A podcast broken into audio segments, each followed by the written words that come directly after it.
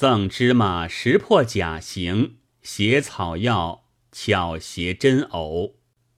诗曰：“万物皆有情，不论妖与鬼。妙药可通灵，方信岐黄理。”话说宋乾道年间，江西一个官人复调临安都下，因到西湖上游玩。独自一个各处行走，走的路多了，觉得疲倦。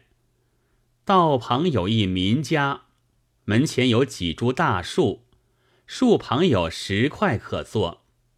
那官人遂坐下少息，望去，屋内有一双环女子，明艳动人。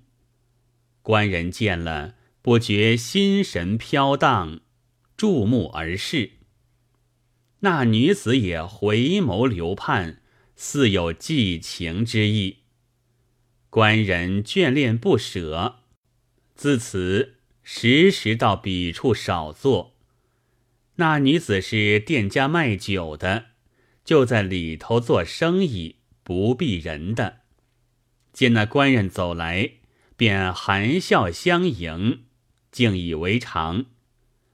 往来祭酒，情意筹谋。官人将言语挑动他，女子微有羞涩之态，也不恼怒。只是垫在路旁，人眼看见，内有父母，要求携鱼水之欢，终不能够。但只两心眷眷而已。官人已得助选，归期有日，吊那女子不下，特到他家告别。恰好其父外出，女子独自在殿，见说要别，拭泪私语道：“自与郎君相见，彼此倾心，欲以身从郎君，父母必然不肯。”若私下随着郎君去了，淫奔之名有羞耻难当。今就此别去，必至梦寐交劳，相思无已，如何是好？那官人深感其意，即央他邻近人将这厚礼求聘为婚。那父母见说是江西外郡。如何得肯？那官人只得样样而去，自到家收拾赴任，再不能与女子相闻音号了。隔了五年，又赴京听调，刚到都下，寻个旅馆歇了行李，即去湖边寻访旧游。只见。此居已换了别家在内，问着五年前这家，茫然不知。临近人也多换过了，没有认得的，心中怅然不快。回步中途，忽然与那女子相遇，看她年貌比昔时已长大，更加标致了好些。那官人急忙施礼相依，女子万福不迭，口里道：“郎君隔阔许久，还记得奴否？”那官人道：“为因旧处寻访不见，正在烦恼，幸喜在此相遇，不知宅上为何搬过了？今在哪里？”女子道。奴已嫁过人了，在城中小巷内，无夫做库务，兼在狱中，故奴出来求救于人，不匡撞着五年前旧时。郎君肯到我家啜茶否？那官人欣然道：“正要相访。”两个人一头说，一头走。先在那官人的下处前经过，官人道：“此即小生馆舍，可且进去谈一谈。”那官人正要迎购着他，了还心愿，思量下处尽好就做事，哪里还等得到他家里去？一邀就邀了进来，关好了门，两个抱了一抱，就推到床上，行其云雨。那馆舍是个独院，甚是僻静。馆舍中又无别客，只是那江西官人一个住着。女子见了光景，便道：“此处无人知觉，尽可偷住与郎君欢乐，不必到吴家去了。吴家里有人，反更不便。”官人道。若就肯住此，更变得紧了。一留半年，女子有时出外，去去及时就来，再不提着家中事，也不见他想着家里。那官人相依的浓了，也忘记他是有夫家的一般。那官人调的有地方了，思量回去。因对女子道：“我而今同你巧的家去了，可不是长久之计吗？”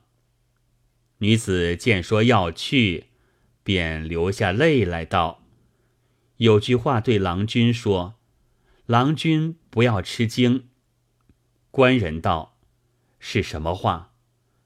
女子道：“奴子向时别了郎君，终日思念。”奄奄成病，积年而亡。今知此身实非人类，以宿世缘切，幽魂未散，故此特来相从这几时。欢期有限，名数已尽，要从郎君远去，这却不能够了。恐郎君他日有疑，不敢避嫌。特与郎君说明，但因弃相亲已深，奴去之后，郎君腹中必当抱下，可快服平胃散，不安精神，即当痊愈。官人见说，不生惊骇了许久，又闻得教服平胃散，问道：“我曾读《夷坚志》。”见孙九鼎遇鬼，亦服此药。吾思此药皆平平，何故奏效？女子道：“此药中有苍竹，能去邪气。你只依我言就是了。”说罢，涕泣不止。那官人也相对伤感，事业同寝，极尽欢会之乐。将到天明，痛哭而别。出门数步，书已不见。果然别后，那官人抱下不止，一言赎平胃散服过才好。那官人每对人说着此事，还凄然泪下，可见情之所钟，虽以为鬼。犹然眷恋如此，况别后之病，又能流方服药医好，真多情之鬼也。而今说一个妖物，也与人相好了，留着些草药，不但医好了病，又弄出许多姻缘事体，成就他一生夫妇，更为奇怪。有《忆秦娥》一词为证：堪其绝，阴阳配合，真丹结，真丹结，欢愉虽旧，精神亦结。殷勤赠物，机关谢，姻缘尽处，伤离别，伤离别，三番草药，百年欢悦。这一回书，乃京师老郎传流，原名为灵狐三树草，天地间之物，为狐最灵，善能变幻，故名狐媚。北方最多。宋时有“无狐媚不成村”之说，有性极好淫，其显染灼人，无不迷惑，故又名狐媚。以比世间淫女。唐时有狐媚偏能惑主之习，然虽是个妖物，其间原有好歹。如人事以身殉正营，连贞洁之事也是有的。至于成就人功名、度脱人灾厄、撮合人夫妇，这样的事往往有之。莫为妖类便无好心，只要有缘遇得着。国朝天顺甲申年间。浙江有一个客商姓蒋，专一在湖广、江西地方做生意。那蒋生年纪二十多岁，生得仪容俊美，眉目动人。同伴里头倒是他模样可以选得过驸马，其他混名叫做蒋驸马。他自家也以风情自负。看世间女子，轻易也不上眼，倒是必遇绝色，方可与他一对。虽在江湖上走了几年，不曾撞见一个重心满意女子，也曾同着朋友行院人家走动两番，不过是浅兴而已。公道看起来，还是他失便宜于女人了。一日，置货到汉阳马口地方，下在一个店家，姓马，叫的马月西店。那个马月西是本处马少卿家里的人，领着主人本钱，开着这个歇客商的大店。店中尽有幽房碎阁，可以容置上等好客，所以。远方来的斯文人多来投他。殿前走去，不多几家门面，就是马少卿的家里。马少卿有一位小姐，小名叫的云容，娶李青莲，云想衣裳花想容之句，果然仙脚非常，是所罕有。他家内楼小窗。看得殿前人见，那小姐闲了，时常登楼看望作耍。一日正在临窗之际，恰被店里蒋生看见。蒋生远望去，极其美丽，生平目中所未睹。一步步走近前去细玩，走得近了，看得较真，觉他。没一处生的不妙，蒋生不觉魂飞天外，魄散九霄，心里妄想道：如此美人，可以相续一宵，也不枉了我的面庞风流。却怎生能够？只管仰面痴看。那小姐在楼上瞧见有人看她。